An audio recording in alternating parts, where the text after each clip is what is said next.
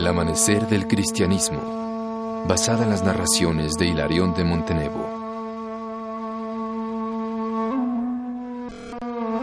Las penumbras del anochecer caían sobre el mar de Galilea y los amigos de Yahshua continuaban mirando en silencio aquel retazo de cielo azul donde su visión había desaparecido. La luna creciente rompió de pronto el velo gris de las nubes que interceptaban su luz y la tristeza del cuadro se hacía más y más pesada. Noche memorable, estupendamente grande desde cualquier punto que se la mire. Grande en el dolor heroicamente soportado. Grande en el desaliento, en la desorientación, en la incertidumbre y la duda que surgía a intervalos como siniestros relámpagos de una tempestad que se levantaba por momentos más y más amenazadora. ¿A dónde irían sin él que había partido definitivamente para no volver? Recordaban haberle oído decir, Cuando yo sea levantado en alto, todo lo atraeré hacia mí. Y esas palabras, reflejos de la dolorosa visión premonitoria de su espíritu, que veía de lejos la forma de su inmolación, fue tomada como alusión a su ascensión al reino de su Padre, que acababa de presenciar esa misma tarde, a orillas del mar de Galilea y la ilusión florecía de nuevo en las almas dolientes y atormentadas.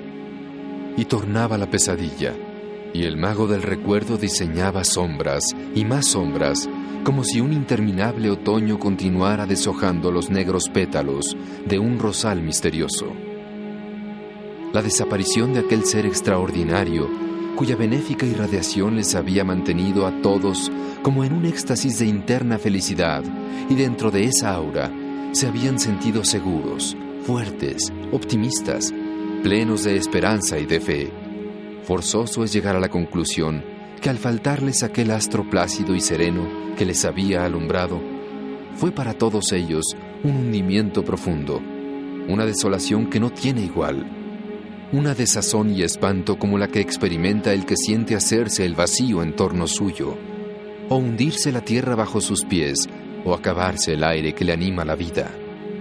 María de Magdalo, sin ningún amor grande en este mundo, sino solo aquel que ya no estaba en la tierra, dejaba correr en silencio sus lágrimas en cada una de las cuales se iba un jirón de su propia vida que ella veía destrozada para siempre. Y clamaba a media voz. Señor, Cuán grande es la soledad del alma que vio caer destrozado y deshecho el árbol que le da sombra. Cuán inmensa es la desolación del alma cuando la voz alada sobre todas las cosas enmudeció para siempre. Qué fría oscuridad rodea el alma cuando vio apagarse la divina claridad de los ojos amorosos en que se reflejaba su imagen. Señor, ¿qué árbol me dará sombra? ¿Qué voz escucharé que me aliente en el camino? Qué mirada de santidad y de amor alumbrará mi senda solitaria y helada. Y cuando un hondo sollozo cortaba su palabra en la garganta, sintió una suave mano que se apoyaba en su cabeza enloquecida. María, el árbol sigue dándote sombra. Mi voz continúa deshojando consuelo y esperanza desde el reino eterno del Padre. Y la luz de los ojos humanos que amabas siguen mirándote desde lo infinito. Versia, Nebai y María de Magdalo, que se encontraban juntas de rodillas ante la amada aparición que otra vez las unía a las tres en un abrazo de eternidad que nadie podía romper. Era el abrazo del Cristo glorioso y triunfante en su reino de luz y de amor. Era el pacto eterno nuevamente sentido entre aquella explosión de amor y de dolor en que las tres estaban sumergidas. Calmada la ola intensa de emociones que había pasado por ellas, comenzaron las confidencias a media voz, en la suave penumbra de la gran alcoba azulada, a la vez por los cortinados y por el rayo tibio de luna que penetraba a hurtadillas por el ventanal. No lloremos más por el que vive. ¿No habéis visto que vive? Vive, sí vive, pero ya no como antes. Pareceme que me faltarán las fuerzas para seguir cumpliendo mi deber de esposa y de madre. No, y mil veces no. Él es el ideal, el divino ensueño, la luz que alumbra el camino, la esperanza que renueva continuamente las flores de nuestro altar. No debemos morir en la inacción para la vida real, sino vivirla con toda energía y la fuerza que Él nos ha dado y nos dará eternamente. Amar es vivir. Amar es sufrir. Amar es esperar y esperar indefinidamente hasta que hayamos logrado extinguir el odio sobre la tierra y la hayamos inundado con ese mismo amor que nos absorbe la vida a nosotras hasta el punto de no saber a momentos si vivimos sobre ella con un cuerpo de carne o flotamos como una esencia entre la llama viva del amor soberano de Cristo. No debe quedar un solo tirano que esclavice, ni un solo esclavo que sienta el golpe del látigo en su carne desnuda. No deben quedar calabozos de tortura, ni presidios con rejas y cadenas, ni mendigos que tiendan la mano escuálida al poderoso que cruza las calles con deslumbrantes carrozas, ni huérfanos hambrientos ambulando por las calles y plazas ni fantasmas vivos de crimen y de vicio incitando a otros al vicio y al crimen. No es el amor redención. No es el amor purificación. No es agua de manantial que lava todas las iniquidades, todas las impurezas, todos los odios, todas las tinieblas. Amar es vivir vivamos para Él y para su ideal divino de redención de las almas. Vivamos siempre sufriendo, llorando y amando. Y escenas como esta se repitieron en diferentes momentos en que el Divino Maestro fue apareciendo a sus familiares, a sus amigos más íntimos y a sus apóstoles, anunciando la misión que debía ser continuada la humanidad de esta tierra es mi herencia eterna, había dicho más de una vez el Divino Maestro a los íntimos suyos. Vosotros sois mis continuadores, los herederos de este legado eterno. Y llegó el momento de repartir la herencia. El mapamundi debería ser dividido en trozos, no para usufructuar sus riquezas, tesoros y capitales, sino para ofrendar esfuerzos, capacidad, voluntad, y hasta la vida por las porciones de humanidad que a cada uno le tocara en suerte. Para tal efecto, resolvieron, pues, realizar una asamblea solemne unos días después en un sitio determinado por unánime voluntad. Ningún templo, ningún santuario más santo y bendito a su corazón que el hogar de Miriam, la madre mártir del augusto mártir. Así se dieron cita amigos, familiares y apóstoles en esa hora solemne. Eliezer, el mayor de los ancianos venidos del gran santuario de Moab, se puso de pie y pidió silencio para exponer su pensamiento. Hermanos, desde los escabrosos montes que habitamos, hemos bajado Ezequías y yo para acompañar al Verbo de Dios en su holocausto final en nombre y por mandato de los setenta guardianes de la ley y servidores de Dios y de la humanidad. Hemos presenciado con alma temblorosa de angustia el tremendo drama de la inmolación suprema del Cristo en aras del ideal sustentado por Él en todos los momentos de su vida, consagrada por entero a la realización de la idea divina entre los hombres de esta tierra. Hemos compartido con vosotros la inmensa dicha de verle entrar glorioso y triunfante en su reino eterno. donde nos espera después de haber cumplido valerosamente las jornadas terrestres que nos quedan por andar. Ha llegado, pues, el momento de medir nuestras fuerzas, de pesar nuestras aptitudes y capacidades para obrar como a nuestro divino conductor le sea más agradable.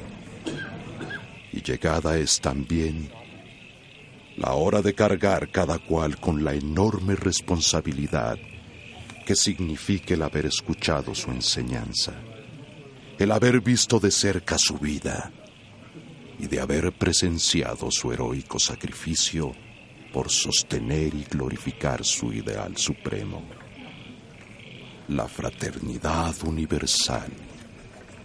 Yo sé muy bien que la ambición, el orgullo, la sensualidad y el egoísmo pondrán sombras en nuestra inteligencia y cadenas a nuestro corazón para que uncidos al carro de todas las iniquidades humanas, demos a los cielos de Jehová el triste espectáculo de discípulos perjuros y traidores, de amigos infieles a la amistad, al amor y a la fe aceptada hoy con espontánea voluntad.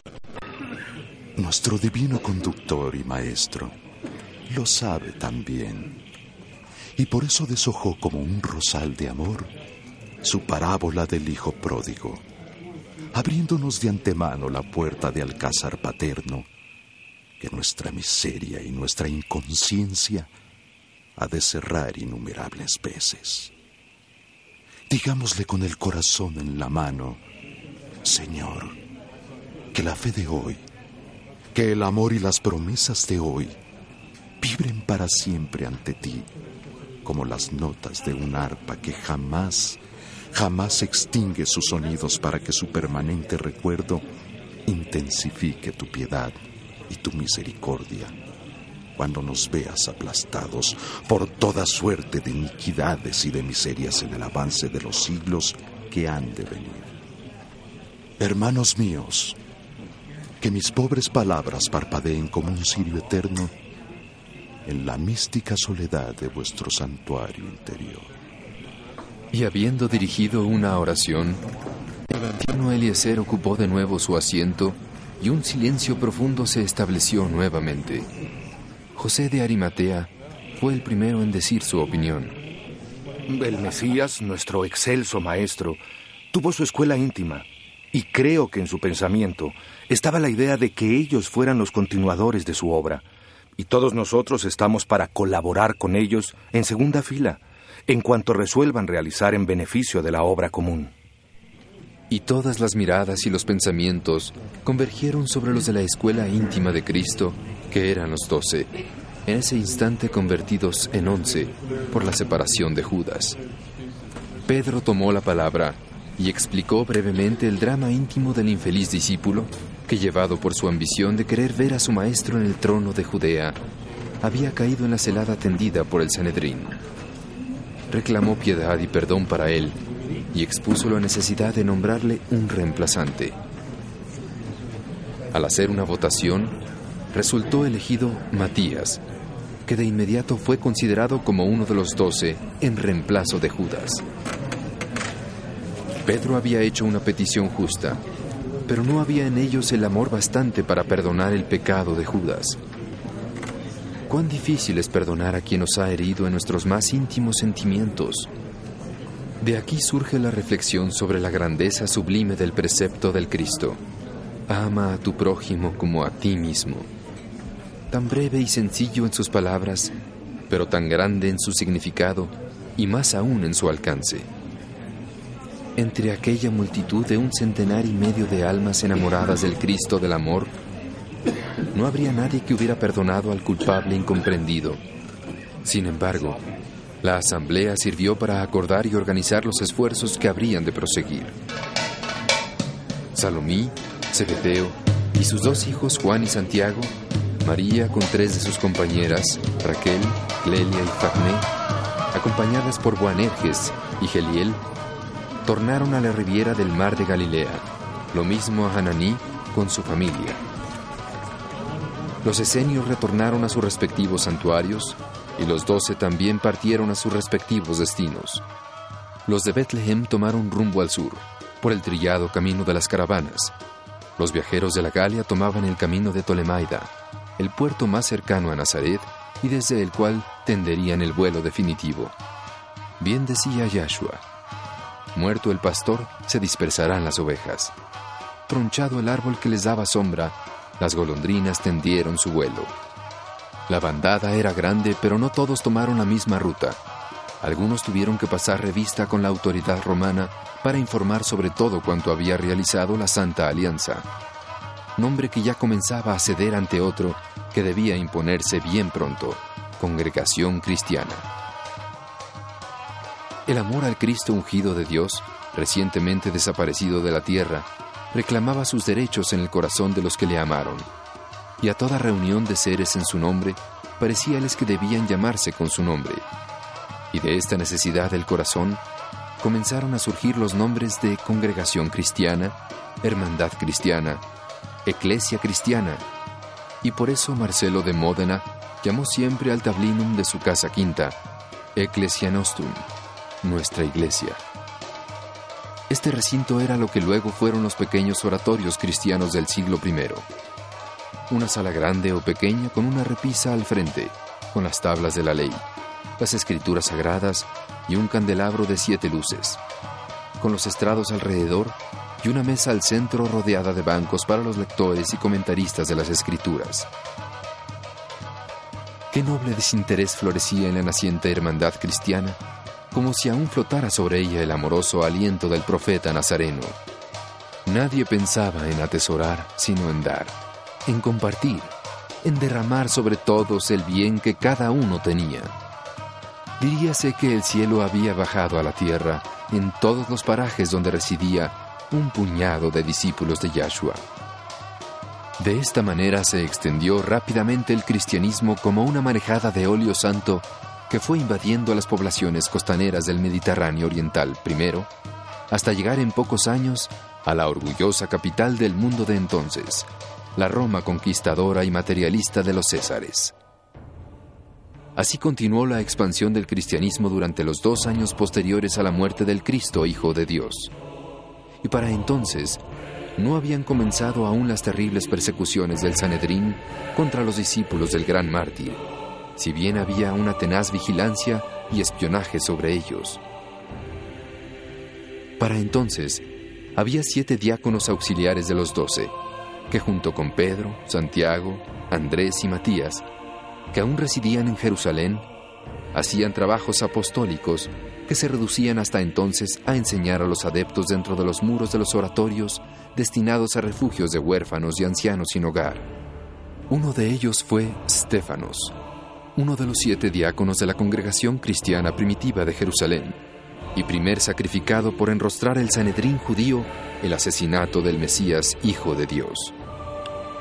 Este ferviente amador del Cristo era el alma de la organización de las primitivas agrupaciones cristianas por su preparación, por sus dotes intelectuales y morales, y más aún por su poderosa atracción, que ejercía su palabra de fuego, su brillante oratoria que convencía y subyugaba. Era además un artista del clavicordio, y era el organizador de los coros de doncellas que tan importante papel desempeñaban en los sencillos cultos de la primera hora cristiana, en que todo se reducía a leer los libros de los profetas y explicarlos y el canto de los salmos. La dignidad, la actitud de Estefanos, su apariencia exterior de príncipe extranjero, y más que todo la fuerte irradiación de poder y de dominio que emanaba de su persona, de su voz, de su mirada, le dieron un preponderante papel en aquella alborada del cristianismo. Ya para entonces, sus disertaciones públicas escandalizaban a los sabios de Israel. Sus extraordinarias obras de traumaturgo ya fueron anatematizadas y condenadas como fruto de magia diabólica. Y lo que más dolía a los mandatarios de Israel era el nombre de Mesías, Hijo de Dios, que continuaban dando sus discípulos al rabí Galileo, que ellos habían mandado al patíbulo como a un malhechor. Esto motivó a que alevosamente se le invitara a una de las asambleas semanales que cada sábado celebraba el Sanedrín en la biblioteca del gran colegio. Era la primera vez que uno de los discípulos del gran mártir era invitado por la autoridad religiosa y civil de la nación a salir a la palestra en defensa del Cristo y de su doctrina. Hasta entonces, sus discípulos habían pasado casi ignorados y olvidados por considerarlos demasiado insignificantes para que el gran consejo de setenta sabios doctores de la ley se ocupasen de ellos.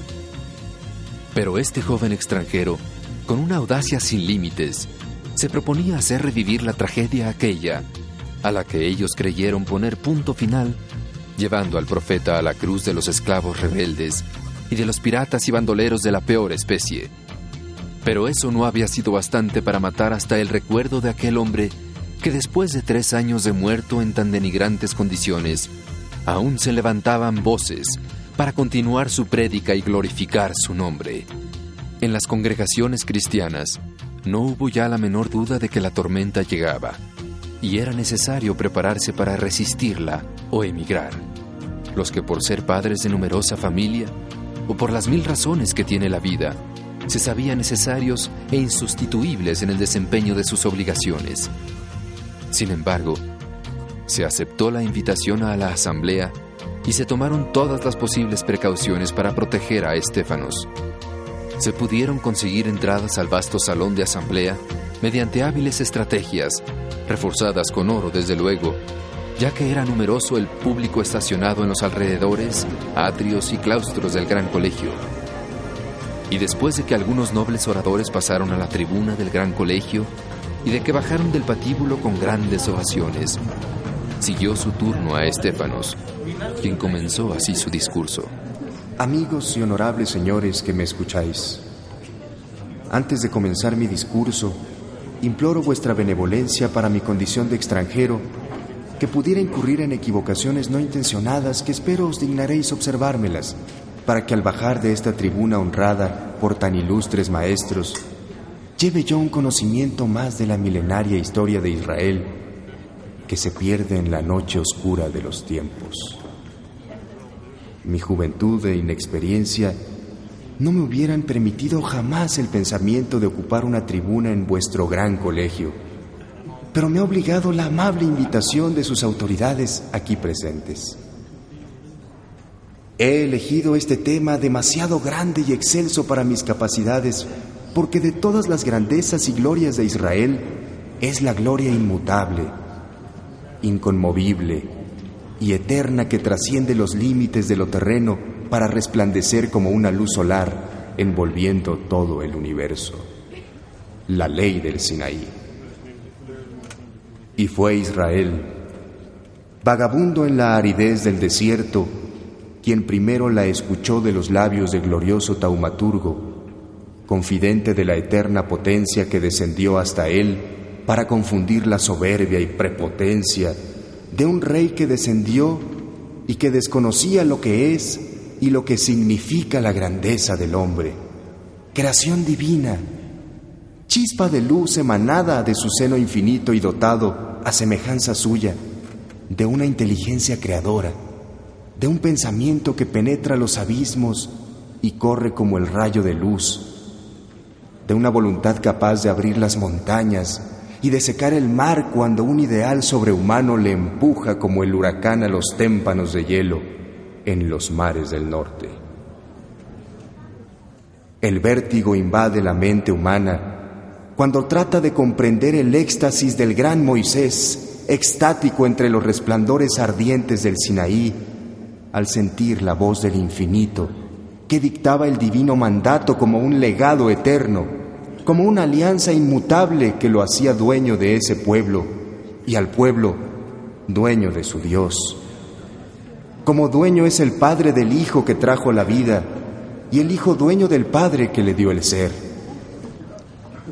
Y nace de allí como una flor de luz inefable la ley sublime y justa del amor entre el Dios de ese pueblo y el pueblo de ese Dios.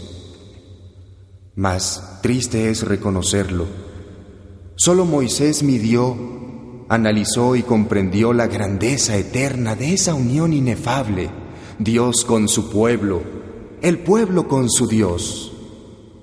Moisés, el descendiente de los faraones, el joven noble nacido y criado a la corriente del Nilo milenario, bajo las naves pobladas de misterio, de ciencia y de sabiduría de los templos de Amón-Ra y de Osiris, Dios de los vivos y Dios de los muertos, lo había abandonado todo, las gradas de un trono secular, el esplendor inigualado del sacerdocio egipcio, las glorias de la milicia triunfante, las dulzuras del amor, todo, absolutamente todo, para responder a la voz divina que le llegaba como el soplo del viento en sus horas de meditación, como luz difusa en la sombra temblorosa de las naves solitarias, como el eco de un canto lejano que ondulaba entre los rumores del río sagrado, que emergía de la sombra proyectada en la arena del desierto por las pirámides mudas, por la esfinge silenciosa.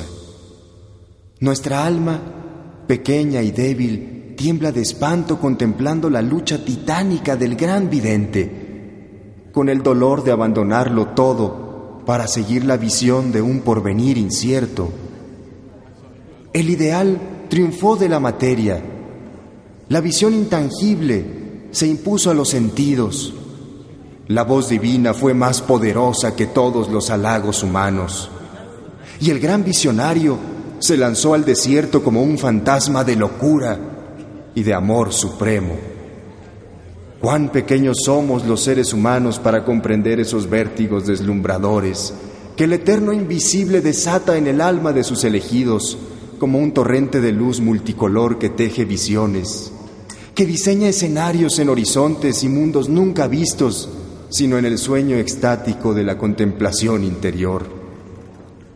Y entre los peñascos solitarios de Madián, en los valles poblados de silencio y de sombras, entre majadas de ovejas que diseñaban relieves de marfil en el verdor de las praderas y compartían con él los frutos silvestres y el agua de las vertientes, el místico ermitaño vio deslizarse los años que fueron haciendo más clara y vívida la visión del porvenir. Sentado sobre un peñasco, él recordaba, allá muy lejos la madre solitaria, la princesa Anacoreta convertida en sacerdotisa de los templos, evocaba también en ensoñaciones celestes la imagen querida del hijo ausente. Bajo las naves solitarias que fueron su escuela y el nido tibio de sus primeras visiones, sus maestros y compañeros echaban de menos la silueta inmóvil, hierática, pensativa del joven hierofante, para quien fueron pequeños, áridos y fríos los grandiscos templos de mármol, y de oro, porque sentía en su alma alas de águila, hambrientas de inmensidad, de luz y de infinito. El solitario seguía recordando, y los recuerdos como pinceladas de mago continuaban esbozando sin piedad ternuras de nido, piedades de madre, canciones de cuna, esplendores de tronos. Y se levantaba de pronto como un gigante herido de improviso y que se despierta de un sueño. Un viento de fuego arrastró una majada al pie de una montaña agreste que se alzaba hasta las nubes, y él corrió tras de su majada única vida que daba vida a su soledad. Era aquel el monte sagrado en cuya cima se plasmarían en realidades grandiosas sus visiones de la juventud. En aquel monte estaba la culminación de su vida, la solución de su problema íntimo, la respuesta a todos los interrogantes que se venía haciendo desde sus años primeros. ¿Por qué, Señor? ¿Por qué? había preguntado tantas veces. Oh, cuán retardados andamos los hombres para reconocer la voz divina que nos anuncia la hora de cumplir los pactos eternos del alma eterna con Dios. El gran vidente no estaba formado de una pasta diferente que la nuestra, pero su alma, ah, ah su alma comprendía y amaba a Dios sobre todas las cosas y al prójimo como a sí mismo, aún antes de que el fuego del Sinaí se lo hubiera esculpido en tablas de piedra. Su alma de elegido, serafín del séptimo cielo, se había anticipado al mandato divino que por su intermedio daría a los hombres y lo venía sintiendo desde la niñez, como un dardo de fuego que le quemaba el corazón. Sobrecargado de todos los poderes divinos, en su primera visita al Sinaí volvió a las riberas del Nilo como huracán del desierto y sembró el espanto en la tierra de los faraones con estupendas manifestaciones del poder que había recibido. Y arrancó al pueblo de Abraham, de Jacob y de José de las garras de las más espantosas esclavitudes y le arrastró en pos de sí como una marejada humana atravesando lagos, mares, desiertos hasta llevarle al pie del monte sagrado de sus visiones de gloria. La grandeza del infinito se desborda como un río caudaloso después de consumado el sacrificio de sus elegidos. Y Moisés, que tanto había llorado en la soledad, en el desamparo, en el abandono de cuanto ama el hombre sobre la tierra, sintió que todo el cielo era suyo, que la gloria de Dios era su gloria, que la infinita dicha del amor increado era también su dicha, que la luz eterna era suya y que todo lo podía y todo lo tenía en su inefable unión con el eterno poder. El Divino Padre había contestado a todos sus interrogantes y ya no necesitaba preguntar, ¿por qué, Señor? ¿Por qué? Y la sublime ley del Sinaí cayó en el alma extática de Moisés como el divino abrazo de Dios a la humanidad terrestre. Amarás a tu Dios sobre todas las cosas y a tu prójimo como te amas a ti mismo. ¿Qué genio humano podría esbozar en la amplitud de un lienzo ilimitado los esplendores maravillosos del Sinaí durante el diálogo divino del Eterno con su elegido? Pueblo de Israel, favorecido el primero con el espectáculo indefinible de los cielos confundidos con la tierra, ¿cómo has podido pecar después de lo que tus ojos vieron y tu corazón sintió estremecido de espanto? De asombro, de dicha y de amor. ¿Cómo has podido amargar los días y las noches de ese hombre genial, de ese hombre luz, de ese ungido de Dios que se empapó de divinidad y te la trajo como un don para ti, pueblo escogido como primer legatario de su mensaje de amor? ¿Cómo has podido manchar tus manos con sangre inocente? Con sangre de profetas, con sangre de mártires. La eterna ley de la preexistencia nos dice que los que vivimos en la carne hoy fuimos también de antes, de ayer y de todas las edades que pasaron.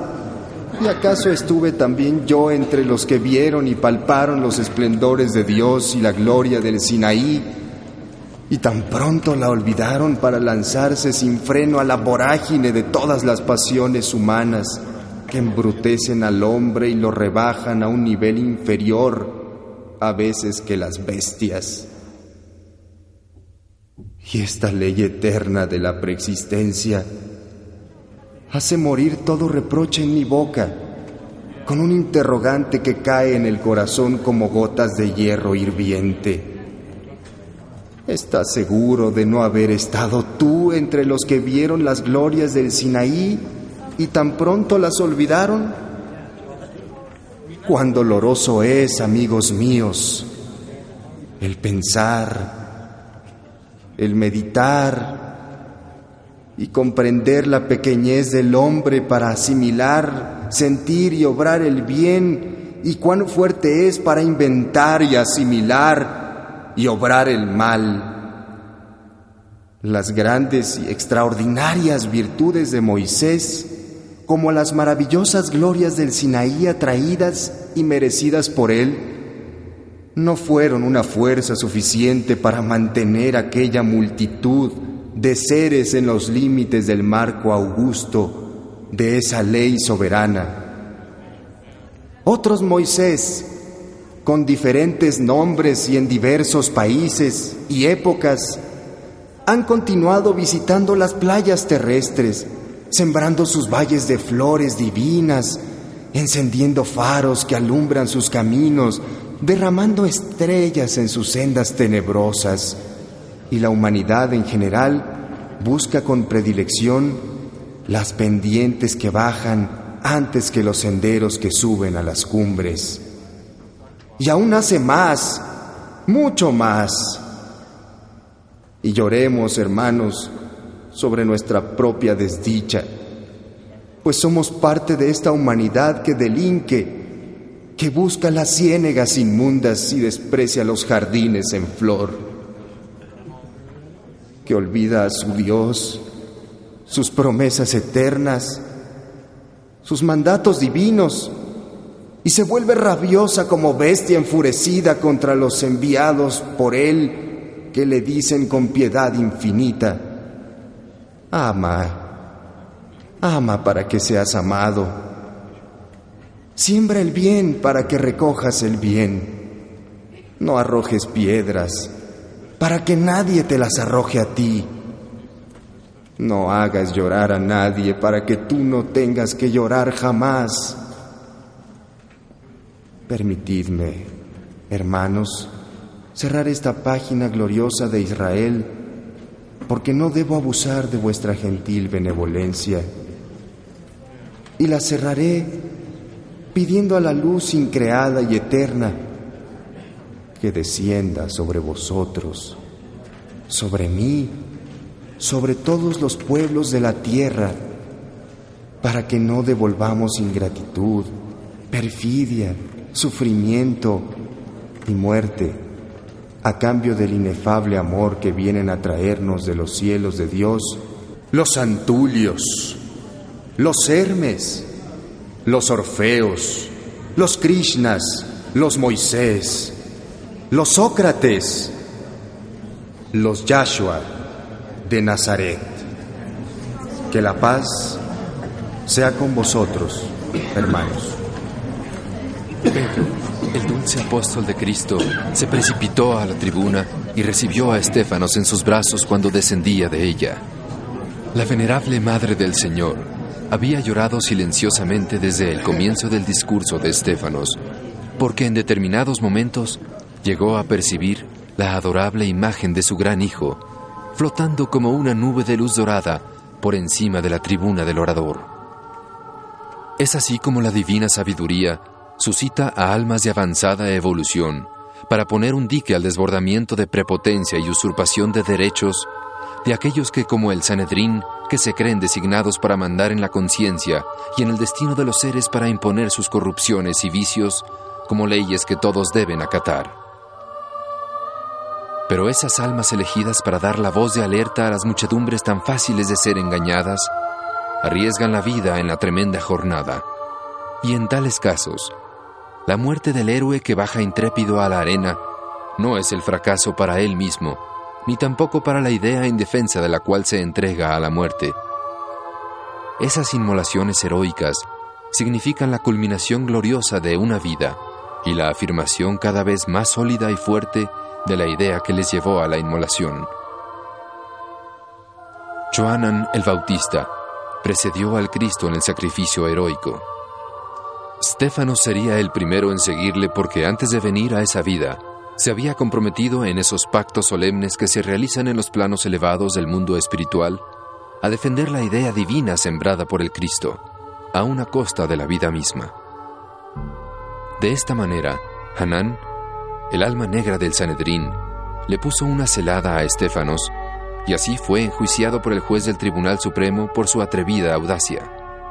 A ese jovenzuelo pagano que desafiaba a la suprema autoridad de Israel y ponía en ridículo sus ordenanzas ante el pueblo ignorante y fanatizado. Fueron pues el tribunal judío, de acuerdo con el reciente reyesuelo Calígula, nieto de Herodes, quienes promovieron la primera persecución del cristianismo naciente, cuyo heroico martirologio fue iniciado por el diácono Stefanos de Corinto y en segundo término por el apóstol Santiago. En esta muerte por lapidación tuvo también una participación notable el joven estudiante del gran colegio Saúl de Tarso, que era espía y agente secreto del juez del Sanedrín, y fue también el más ardiente perseguidor que tuvieron los discípulos del Cristo en aquella alborada de luz y de amor, que el feroz egoísmo de los hombres convirtió en alborada de luto, de sangre y de crimen. Cuando el alma humana está llena de maldad y de malicia, aun las acciones más puras y santas las interpreta y las ve como horrendos crímenes y tenebrosas maquinaciones. Si no fuera así, no tendríamos un catálogo tan voluminoso de todos los mártires del ideal divino del Cristo, desde la alborada del cristianismo hasta nuestros días. En los tres primeros siglos fue el paganismo en lucha con el cristianismo naciente. Más tarde vino la lucha de cristianos contra cristianos, por interpretar de diferente manera las enseñanzas del augusto fundador. En la Edad Media, los soberanos de varios países europeos hicieron del cristianismo un medio para asegurar la política de mantener firmes en sus manos la rienda de sus poderes. Y así surgieron como fantasmas siniestros de luto y duelo para la humanidad. Catalina de Médicis en Francia, que se hizo tristemente célebre con la degollación en masa de los hugonotes la noche de San Bartolomé. Enrique VIII e Isabel de Inglaterra, que no respetó ni aún la vida de su prima María Estuardo, reina de Escocia. Los Borgia de Italia, Felipe II en España, creadores de los tribunales de la Inquisición, que con un Cristo en la mano ayudaban a bien morir a las víctimas que ardían en las hogueras. Cristianos contra cristianos en la Edad Moderna. Y la guillotina en Francia surgió del hambre y la miseria de un pueblo cristiano en contra de la nobleza y el clero cristiano. Y cayeron cabezas como fruta madura cuando avanza el huracán. Y las guerras en nuestra edad contemporánea también se desataron entre cristianos olvidados por completo del divino ideal por el cual entregó su vida el Cristo, pendiente de una cruz que decía en sus enseñanzas, Ama a tu prójimo como te amas a ti mismo. Amaos los unos a los otros, que en el amor que os tengáis se conocerá que sois mis amigos. No será el discípulo mejor tratado que el maestro. No hagáis como los fariseos hipócritas, que cuelan un mosquito y tragan un cangrejo. No miréis la paja en el ojo ajeno y dejéis una viga en el vuestro. No seáis como sepulcros de mármol y de jaspe por fuera y dentro lleno de podredumbre, porque no con palabras y fórmulas exteriores se enseña y redime a las gentes, sino con las obras dignas de hijos de Dios. Que la mentira, la farsa, el engaño y el interés no son la moneda con que se compra la salvación de las almas.